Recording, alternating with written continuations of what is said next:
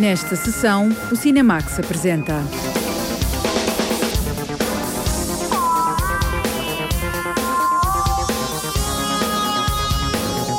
Os Miseráveis, um drama social e policial na periferia de Paris. Cyberg é um thriller que mostra uma faceta menos conhecida da atriz da nova vaga francesa. Catarina Vasconcelos, no Festival de Berlim, que vai assistir ao nascimento de uma realizadora portuguesa.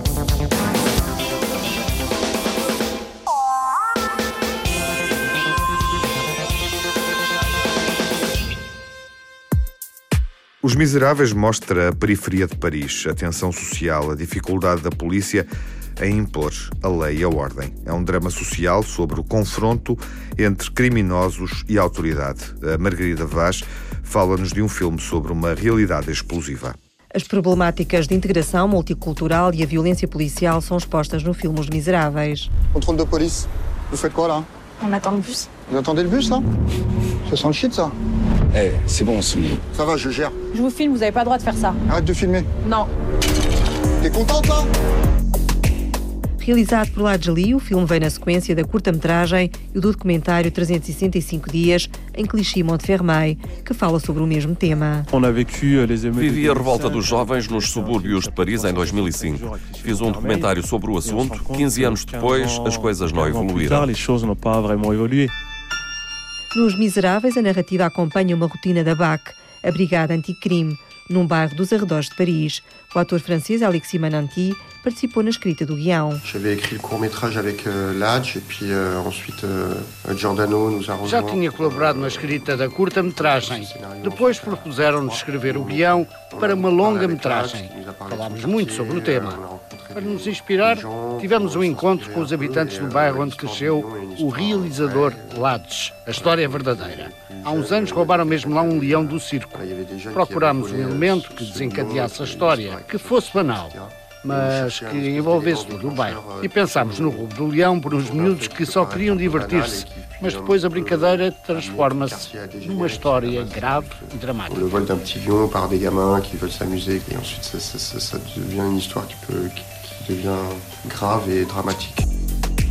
Alexis Mananti interpreta um violento chefe de polícia. Para o ator francês, é um filme político e social. C'est un film social, politique, euh, euh, sur... euh, É um filme social e político que alerta sobre uma realidade que às vezes está escondida, esquecida ou deformada pelos mídia. Penso que levanta muitas questões. Também nos faz olhar para a juventude e para as gerações futuras. Alerta para como devemos fazer para evitar dramas provocados por coisas irreversíveis que possam acontecer. Que- des, des- des drames euh, qui deviennent euh, euh, des choses irréversibles qui, qui se produisent. Vous n'éviterez pas la colère et les cris. La galère, c'est qu'il y a un drone qui nous a filmés. Qu'est-ce que tu me parles de gérer un drone là? Il y a un gamin inconscient là C'est qu'on peut faire tomber la BAC avec cette vidéo si on veut. O filme Os Miseráveis, sem tomar partido, mostra que não há bons nem maus.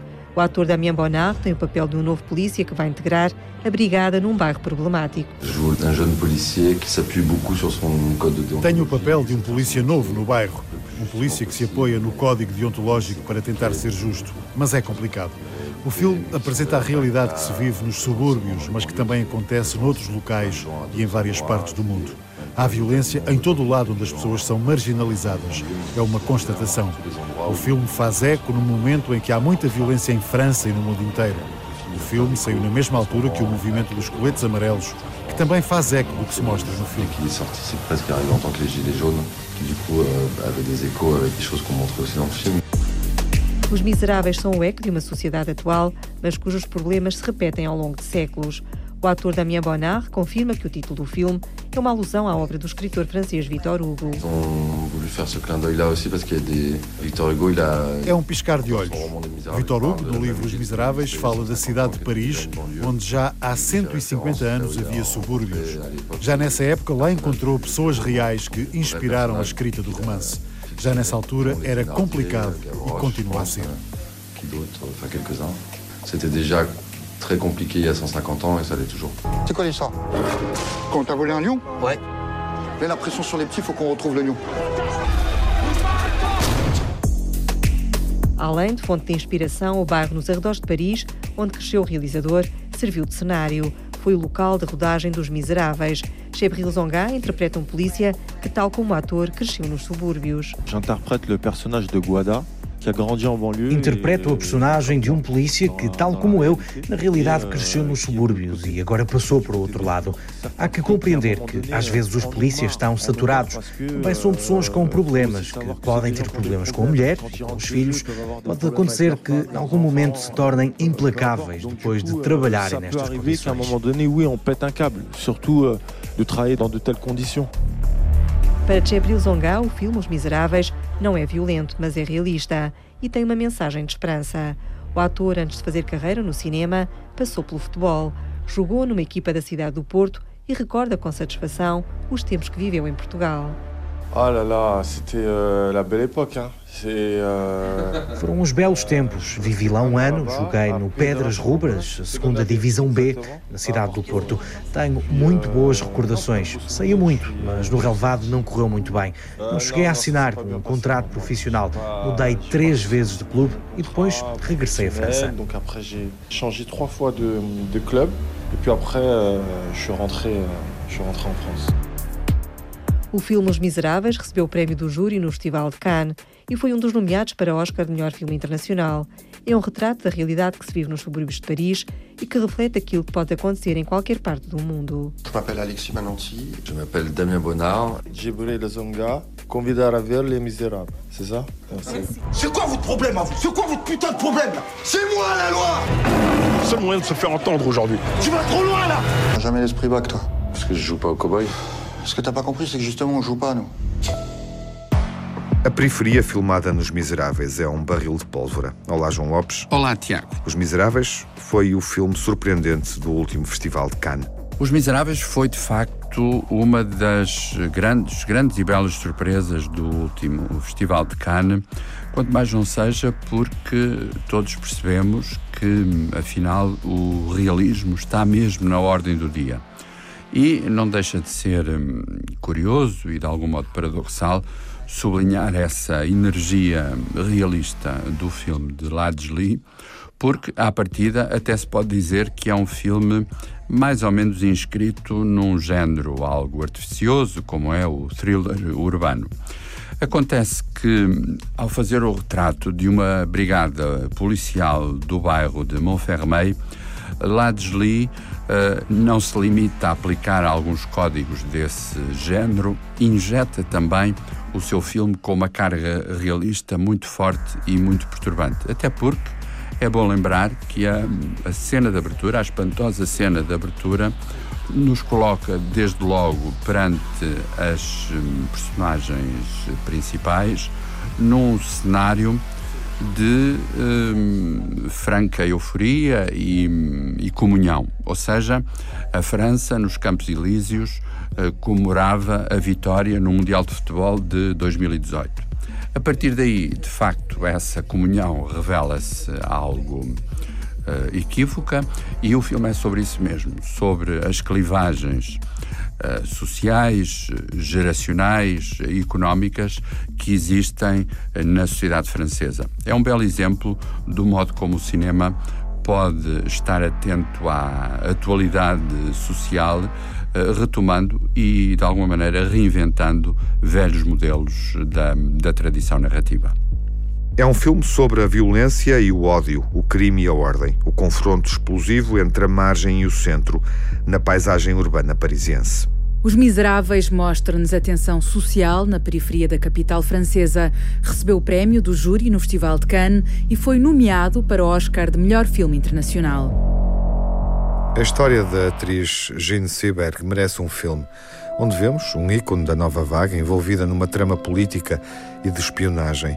Este é um filme biográfico que nos mostra a faceta de ativista política da atriz.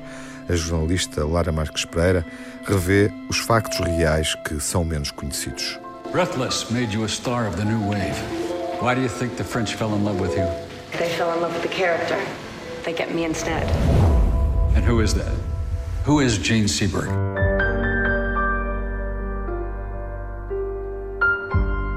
A atriz norte-americana que se transformou numa das estrelas da Nouvelle Vague em França está no centro do thriller de espionagem Seaburg. Kristen Stewart veste a pele da jovem atriz que, na segunda metade da década de 60, volta aos Estados Unidos e vive momentos atribulados devido às ligações com movimentos de luta por direitos civis dos negros. Este é o lado de Gene Seberg que não faz parte do cinema e que muitos não conhecem, como sublinhou a atriz na conferência de imprensa no Festival de San Sebastián. In, in the realm of cinema, she's a legend, she's an icon.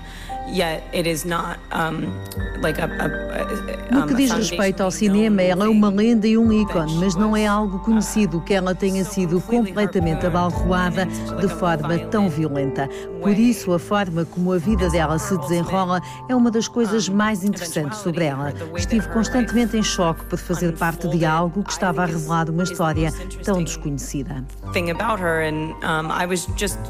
Continuously shocked uh, to be involved in something that was shedding light on such an unknown story. A carreira de Gene Seberg começou nas mãos de Otto Preminger, com Santa Joana, quando tinha apenas 18 anos. Bom Dia Tristeza foi o filme que se seguiu e abriu caminho para O Acossado de Jean-Luc Godard, que viria a tornar a atriz num ícone e inscrevê-la para sempre na memória do cinema. New York Herald Tribune!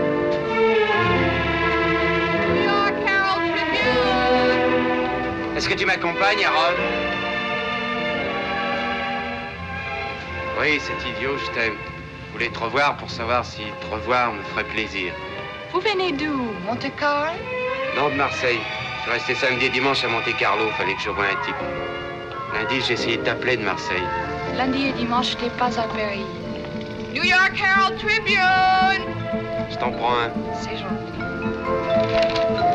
Depois do êxito em França, Gene Seberg regressa aos Estados Unidos numa altura em que J. Edgar Hoover tentava acalmar o país que se insurgia contra a guerra e os negros que saíam para as ruas a exigir direitos. Para o realizador Benedict Andrews, este contexto em que Gene Seberg foi apanhada é um espelho dos dias de hoje. Vemos o ADN daquilo que é a nossa cultura agora. O uso de vigilância como ferramenta para invadir as nossas vidas privadas, para obter e fabricar informação que possa ser usada como arma contra ativistas políticos e dissidentes. This country is at war with itself. Vietnam, the oppression of black people in America. It's the same disgusting racism. The revolution needs movie stars. Who's that? Some actress. Just grabbing some free publicity. She has a history of donations to civil rights groups. She's a sympathizer, sir. I think she could be useful.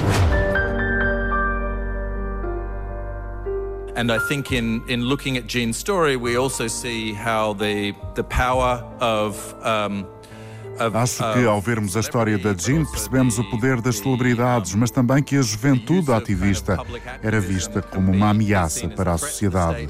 Quando o agente do FBI diz que não quer que as filhas leiam que é bom andar com revolucionários e como esse discurso também é controlado pelo Estado. Também vemos no filme, em particular com a personagem de Vince Vaughn, que se fabricavam o que chamamos agora de notícias falsas quando criam uma história sobre Jim para a destruir. Call fake news when he creates, they create this story about Jean in order to, to, to destroy her.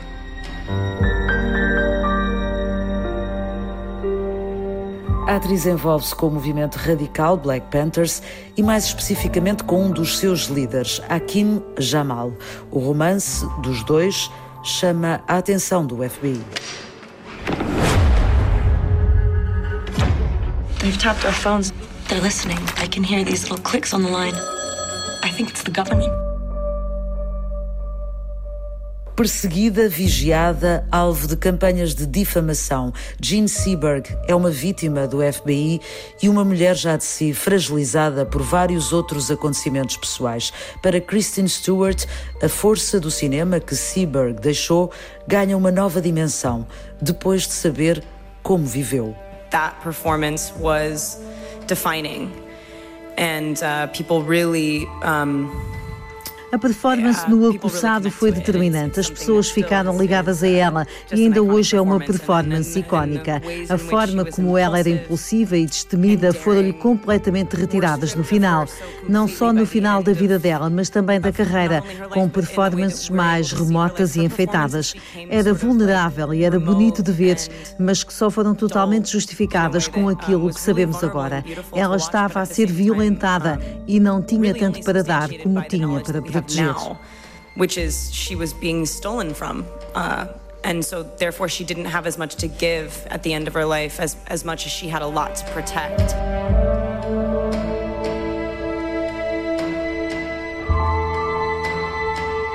Seberg contra todos os inimigos relata factos verídicos em torno de uma figura do cinema, mas através da ficção propõe uma reflexão mais abrangente sobre a forma como há mais de 50 anos as autoridades tentaram travar um movimento ativista. O filme sublinha como o papel das estrelas de cinema se reveste de grande importância como veículo para chegar à sociedade. Por isso, Kristen Stewart não hesita em dizer quais as suas batalhas públicas e a forma como quer influenciar os que a conhecem. Gun control, climate change, like equality, all of those things right now, like, you know, I, Controle de armas, alterações climáticas, igualdade, todas as questões mais humanitárias e básicas são aquelas que mais me magoam e que gostava de tentar alguma coisa. Acho que o feminismo é como a minha segunda pele e acho que isso é bastante óbvio. I think that every I think my feminism is is I wear it like a second skin. I think that's pretty obvious.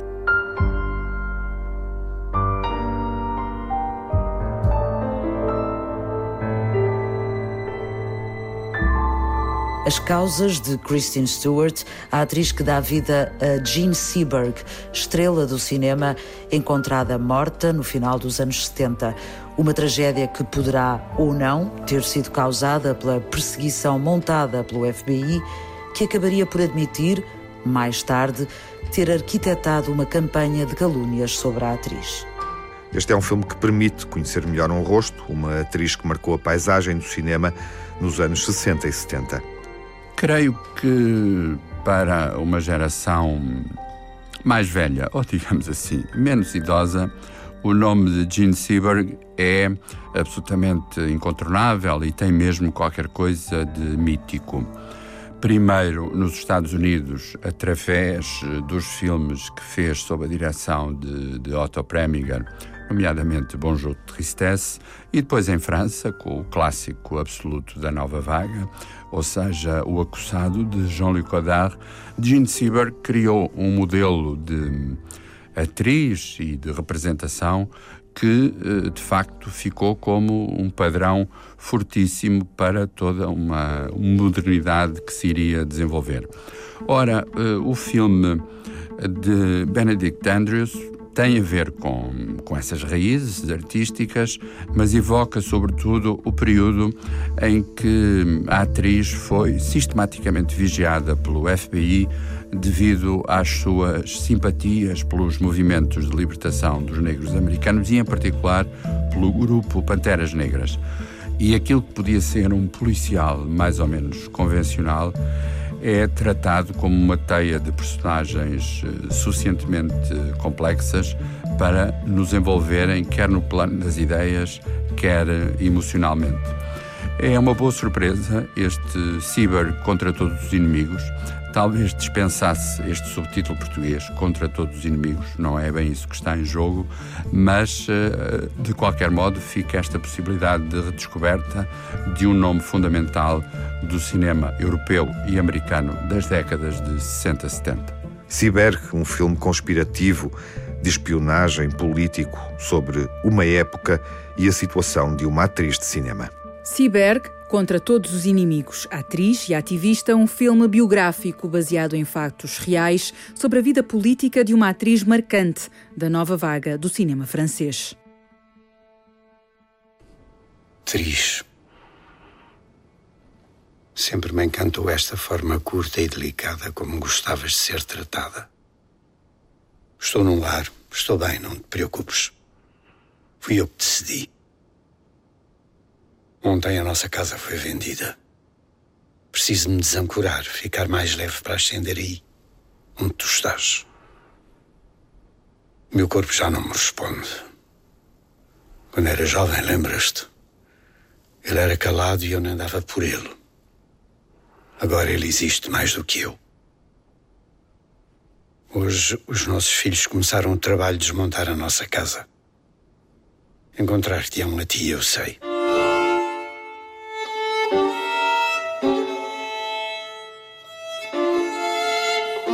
Atriz é Beatriz, a avó de Catarina Vasconcelos. A realizadora procura conhecê-la melhor, a forma como influenciou o pai, num filme sobre a família, alarga o olhar e procura também lidar com a morte da mãe. A primeira longa-metragem de Catarina Vasconcelos é Metamorfose dos Pássaros.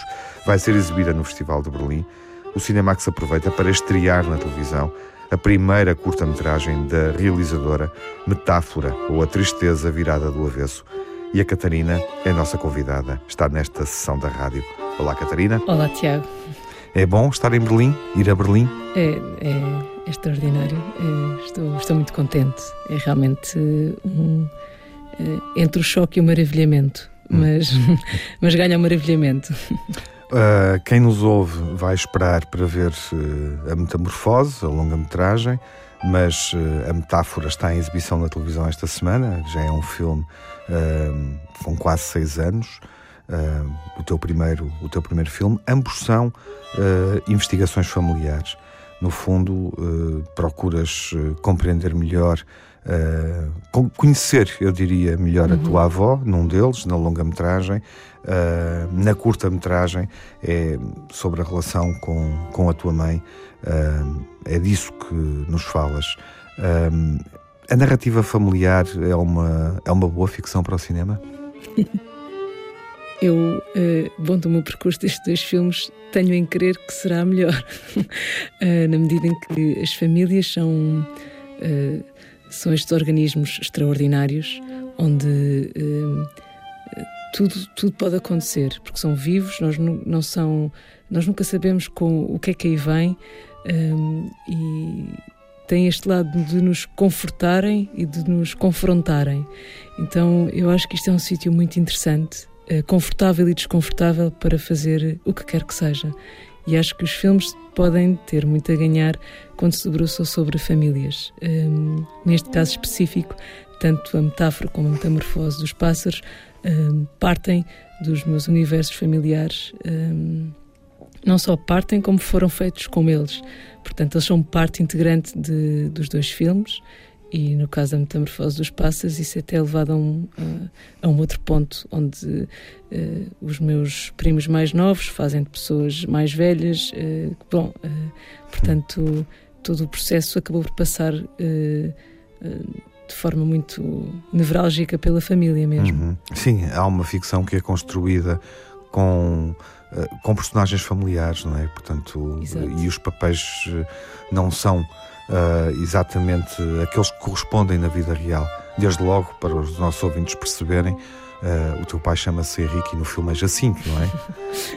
Exato. Uh de repente também eh, há uma coisa também muito interessante acerca de, das famílias, não creio que seja só em relação à minha, eh, que é, há, e neste processo de construção deste filme há muitas coisas que as famílias contam, mas há muitas que não contam. Uhum. Então, de alguma forma, eh, eu sinto, sinto e senti isso como uma espécie de carta branca uhum. a poder criar sobre esses vazios, sobre esses espaços em branco. portanto Há coisas que foram assim, há coisas que não foram. Já partilhaste o filme com a família? Já. Hum. Eles viram primeiro, antes da estreia mundial em Berlim. Sim, sim, eles viram no início de janeiro. E estão todos satisfeitos? Estão, eu, eu, eu estava muito nervosa. Uh, acho que foi provavelmente a sessão mais difícil para mim, em termos de, das minhas expectativas e das expectativas deles também, porque foram cinco anos a fazer este filme. Eu iniciei com uma série de, de entrevistas, sobretudo às, uh, ao meu pai e aos meus tios, e, e, ao longo de cinco anos podem acontecer muitas coisas e podem surgir muitos filmes, sobretudo nas cabeças.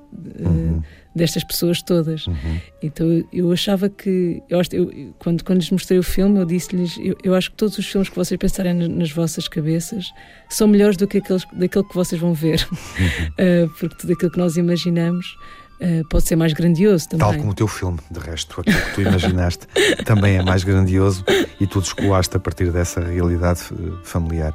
Para os nossos ouvintes perceberem, uh, perdeste a tua mãe, a tua mãe morreu, uh, a tua curta-metragem uh, que exibimos na televisão, a metáfora uh, é mais sobre, sobre a tua mãe. Este, este também é, mas procuras conhecer melhor a tua, a, tua, a tua avó, a mãe do teu pai, a tua avó paterna, uhum. Beatriz, conhecida como tratada como atriz, uhum. e essa investigação familiar na metamorfose, onde tu tentas compreender melhor quem era a tua avó, a relação que tinha com, com o teu avô, também como é que eh, o papel que ela representava para, para, para o teu pai, para os teus tios, para os irmãos eh, do teu pai. Tu, para, para, para compreenderes melhor uh, a Beatriz, és confrontada com a possibilidade de descobrir a correspondência amorosa entre a tua avó e o teu avô. Uh, mas o teu avô tomou uma decisão uh, que é espantosa e é o ponto de partida do filme. É uma, é uma das linhas que tu assumes para esta investigação familiar. Decidiu queimar essas cartas, uh, o que surpreende qualquer um que nos esteja a ouvir. Imagino que te tenha deixado sem chão, perplexa, não sei. Uma dúvida: leste as cartas? Conseguiste ler as cartas antes delas serem queimadas? não, não, eu quis muito. eu quero foi... uma resposta verdadeira. Então, eu, eu, vou dar a resposta mais verdadeira possível. Que é, aliás, a única resposta. Eu tive muitas discussões com o meu pai uh, sobre esta situação, porque para mim era muito complicado. De repente eu acreditava que, acreditava e acredito, que aquelas cartas tinham o que Tris poderia ser um, para mim hoje em dia, no sentido de que tinham os seus pensamentos, a sua. Aquilo que, que, pensava, aquilo que sentia, aquilo. Pronto, isto esbarrou com o meu pai dizer assim: isto é correspondência íntima de duas pessoas, uhum. uh, não podes, uh, uh, não podes, nem devemos claro. entrar nisto. Então, um, e, mas para mim, durante algum tempo, isto foi complicado, porque aquelas duas pessoas não eram duas pessoas quaisquer, eram, uhum. eram os meus avós. Uhum. E, e, além de ser os meus avós, era uma, uma, uma mulher, que era a minha avó, que eu nunca tive a possibilidade de conhecer, Exato. porque morreu antes de eu nascer. Uhum. E para mim esta era a única salvação que eu tinha. Claro, é terrível perder esse. Uh, e ao mesmo, ao mesmo tempo. Essa escrita, esse pensamento, sim, esse e, fio emotivo. E, e, eram centenas de cartas, uhum. estamos a falar de uma arca cheia de cartas. Uhum. Portanto, um, eu não consegui. Eu não consegui aceder às cartas, consegui aceder a, um telegra a uns telegramas uhum. que não têm. Não, eh, quer dizer, existiam depois umas cartas que sobraram, que, uh, mas são as cartas depois dirigidas aos meus tios uh, e ao meu pai.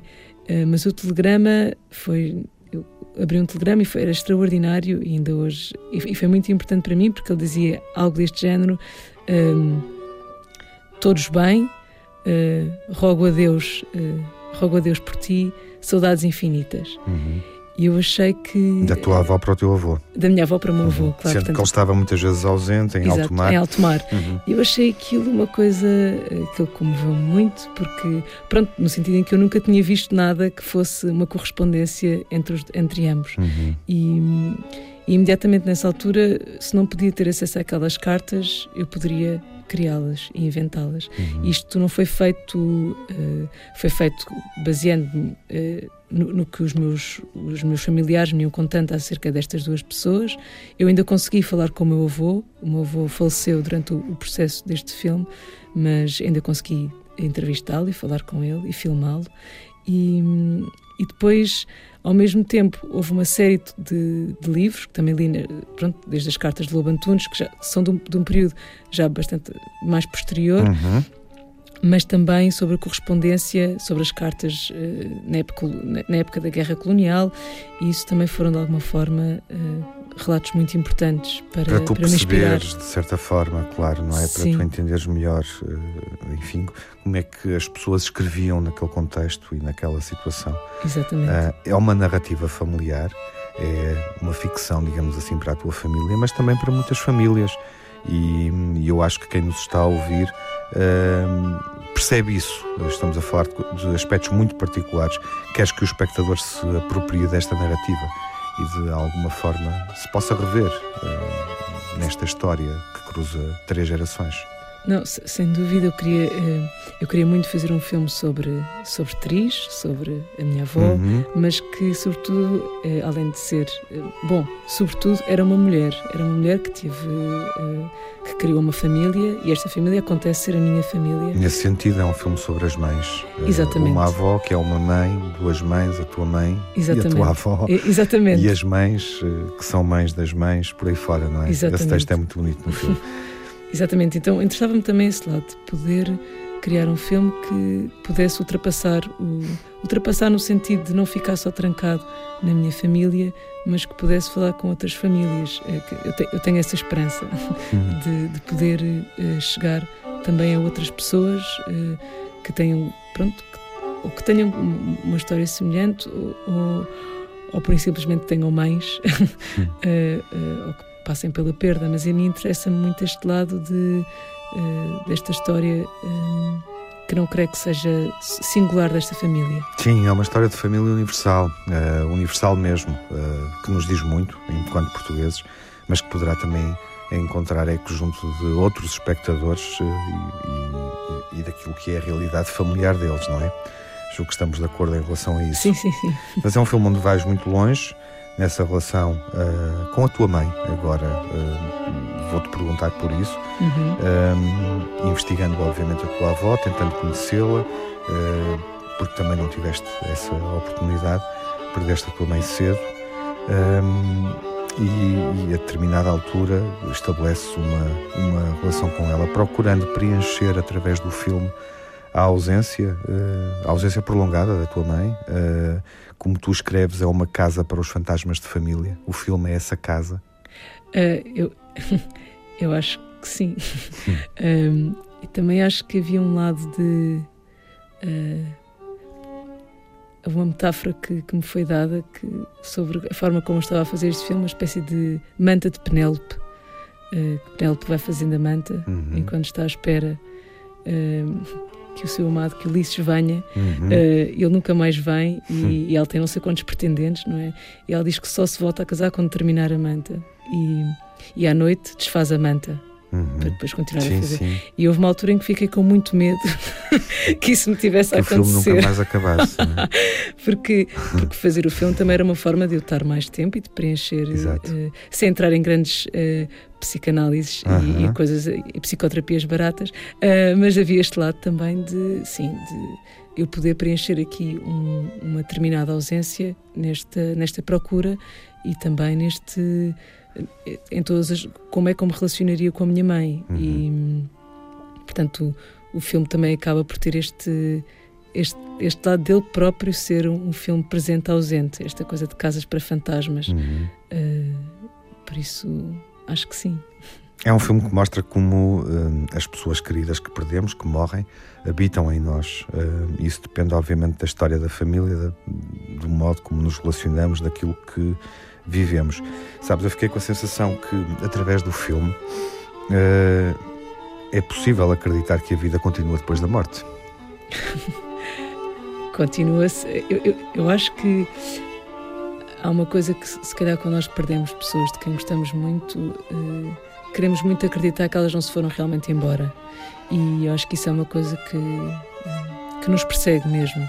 Eh, este é a única coisa que se calhar nos resta. Pronto, pelo menos para mim, esta coisa de acreditar que continua, continua em mim, no meu irmão, nas pessoas que, uh, que a amaram também, e, e, em pequenas coisas, em pequenos gestos. E, portanto, esta, se, continuar para além, de, para além da morte for isso, então eu acredito. São dois filmes uh, também sobre a, sobre a liberdade individual e a liberdade em Portugal a, a curta-metragem Metáfora, a Tristeza Virada do Avesso é também uma reflexão sobre o país no pós-25 de Abril, uh, o país que se cumpriu, uh, filmado de resto num tempo difícil, uh, em que Portugal estava a ser alvo de uma, da intervenção financeira, da Troika, do Fundo Monetário Internacional. o que é que tu aprendeste sobre a liberdade, Catarina, ao fazer estes dois filmes? a longa-metragem que vai ser exibida em Berlim que poderemos ver mais tarde nos cinemas portugueses, ainda não tem data de estreia. Um, a Metamorfose dos Pássaros e a metáfora ou a tristeza virada do avesso que mostramos esta semana eh, aos espectadores que queiram vê-lo na RTP2. O que é que aprendeste sobre a liberdade neste processo? Eu, eu ia responder que eu, eu, acho que aprendi que a liberdade é, é, a coisa mais importante da vida, mas se calhar não é bem assim. É, hum, ou seja, eu quero muito acreditar que isto seja verdade, uhum. no sentido de se nós formos livres, somos mais capazes de sermos. Uh, uh, sermos cada vez mais próximos daquilo que sonhamos. E eu acho que isto é uma uhum. coisa muito importante, porque se nós formos mais como aquilo que sonhamos, somos melhores. Porque imagino que o sonho seja sempre uma coisa positiva. Uhum. E acho que em tempos tão sombrios como aqueles que vivemos, uh, e que a liberdade está a ser tão afetada em tantos sítios, uhum. uh, eu acho que é importante mantermos este norte da importância da liberdade e de lutar por ela em todos os campos. E, portanto, eu acho que os filmes, estes filmes me deram muito essa, essa sensação da importância de, de pensar com liberdade, um, mesmo que às vezes exist, existam variedíssimos constrangimentos. Um, mas creio que é isso. Uhum. E um bom pensamento, uh, um pensamento mais livre, otimista. Uh, é no fundo isso também que se sente na, na, narrativa dos teus, dois, dos teus dois filmes e acho que isso também corresponde agora que conhecemos melhor, depois de vermos, podemos conhecer melhor a tua avó e a tua mãe, também corresponde a essa lição de vida. Catarina, obrigado. Muito obrigada. Uma boa viagem até Berlim, um bom festival. Obrigada. Catarina Vasconcelos, convidada no Cinemax, na rádio, a propósito da ida ao Festival de Berlim, com a primeira longa-metragem e da curta-metragem que aproveitamos para exibir, mostrando assim o primeiro cinema uh, da Catarina Vasconcelos. A estreia mundial da longa-metragem A Metamorfose dos Pássaros no Festival de Berlim vai acontecer na próxima semana. O Cinemax exibe a primeira curta-metragem da realizadora. Metáfora ou A Tristeza Virada do Avesso pode ser visto na RTP2 nesta quinta-feira e na madrugada da próxima segunda-feira. O percurso de Gene Seberg foi atribulado. O filme que estreia esta semana permite compreender melhor os conflitos que travou no cinema foi fulgurante e errante. Vamos recordar alguns papéis marcantes de Seberg, a atriz norte-americana. Jean Seberg, tal como é retratada por Kristen Stewart no filme Seberg, é a imagem de quem anda realmente à deriva, sem saber como gerir a sua carreira. O certo é que, ao longo da sua filmografia, deparamos com obras excepcionais a que ela empresta um fulgor muito especial. Além do mais, estamos perante um caso precoce de talento. Em 1957, estava ela à beira de completar 19 anos, surgia no papel de Joana d'Arc num filme de Otto Preminger. O título, Santa Joana. Oh, my lord. My lord, I, I am only a poor country girl. And you are filled with the blessedness and glory of, of God Himself. The old fox blushes. Another miracle. My child, you are in love with religion. Am I? I never thought of that. Is there any harm in it? Oh, there is no harm in it, my child. But there is danger. There is always danger, except in heaven. Oh, my Lord, you have given me such strength, such courage. It must be a most wonderful thing to be an archbishop. My lord, will you send all these silly folks away so that I may speak to the Dauphin alone? Now, gentlemen, the maid comes with God's blessing and must be obeyed.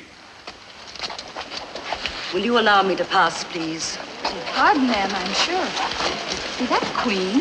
No, but she thinks she is.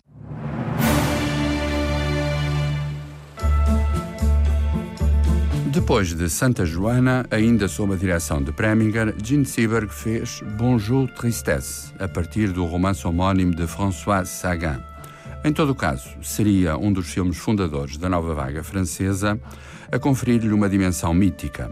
O filme chamava-se, aliás, chama-se A Bout de Souffle, entre nós apelidado O Acossado, com a música lendária de Martial Solal.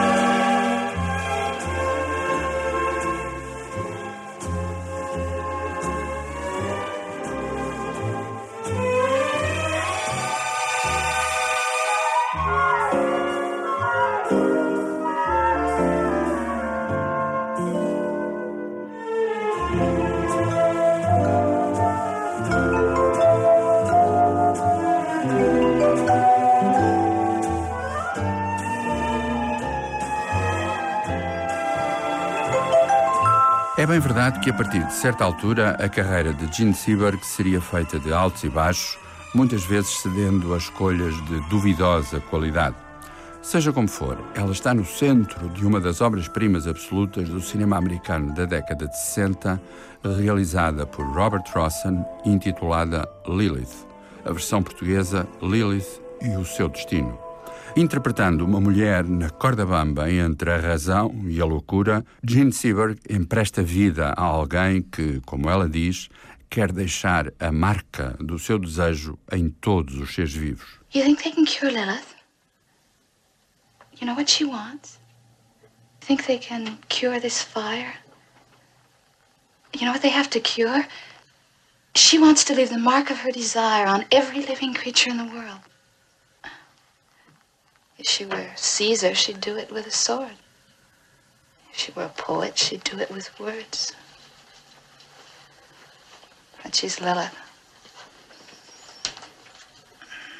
She has to do it with her body. Para lá dos dramas da sua vida pessoal, Gene Seberg acabou por ser um sintoma dos zigzags de produção de Hollywood ao longo dos anos 60 e 70, a ponto de ter participado num western musical, bizarro, desconcertante e, em vários aspectos, fascinante. Deram-lhe um esclarecedor título português, Os Maridos de Elizabeth. No original chama-se Paint Your Wagon. Foi realizado por um nome grande da Broadway, Joshua Logan, com Gene Seberg a contracenar com Lee Marvin e Clint Eastwood. Lee Marvin interpretava mesmo uma canção que na altura, 1969, foi muito popular. Chama-se Wandering Star.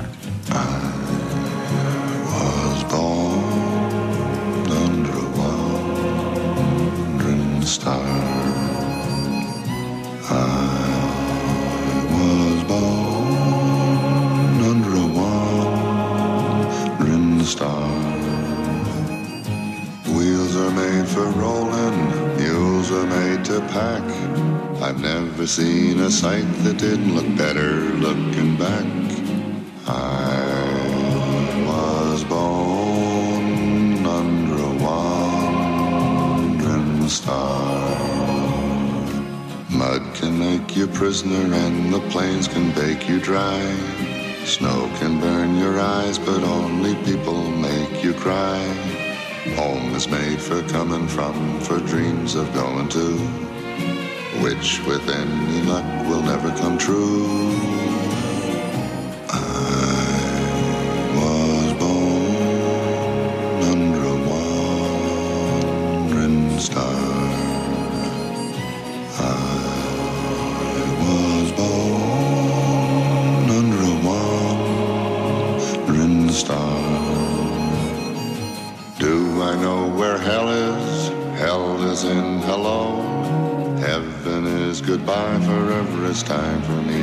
Me to go.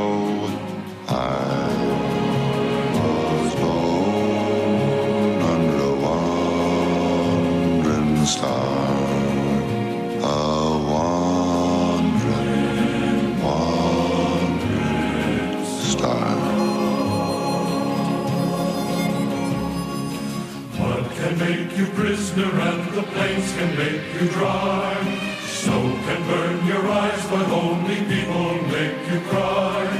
Home is made for coming from, for dreams of going to, which with any luck will never come true.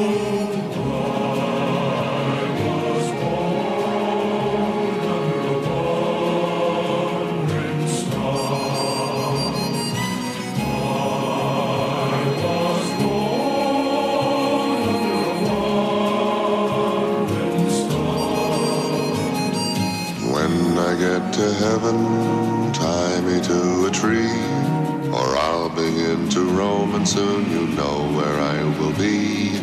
I was born under a wall. Santa Joana, O Acossado, Lilith, Os Maridos de Elizabeth, quatro filmes marcantes na carreira de Jean Seberg, na memória final dedicada à atriz, a propósito da estreia do filme Seberg. Retrato de uma rapariga em chamas é um filme sobre uma história de amor entre uma modelo e uma pintora. Je suis peintre. L'homme intéressé par ma fille est milanais. Nous partons là-bas si le portrait lui plaît. Il a épuisé déjà un peintre avant vous. Que s'est-il passé Je ne sais pas.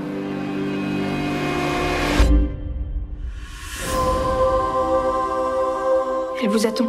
Um dos filmes mais surpreendentes que vimos no ano passado em Cannes vai estar em destaque na próxima sessão, quando estrear nos cinemas nacionais.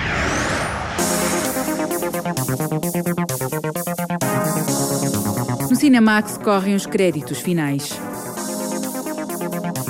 Edição e coordenação de Tiago Alves.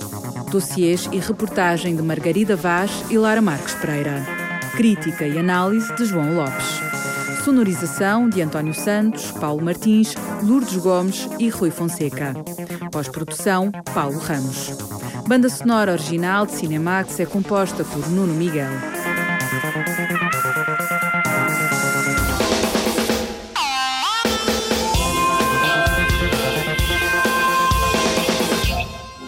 Cinemax é um canal de cinema em português. Pode ver as sessões de curtas-metragens na RTP2 e ouvir as emissões na Antena 1 ou em podcast.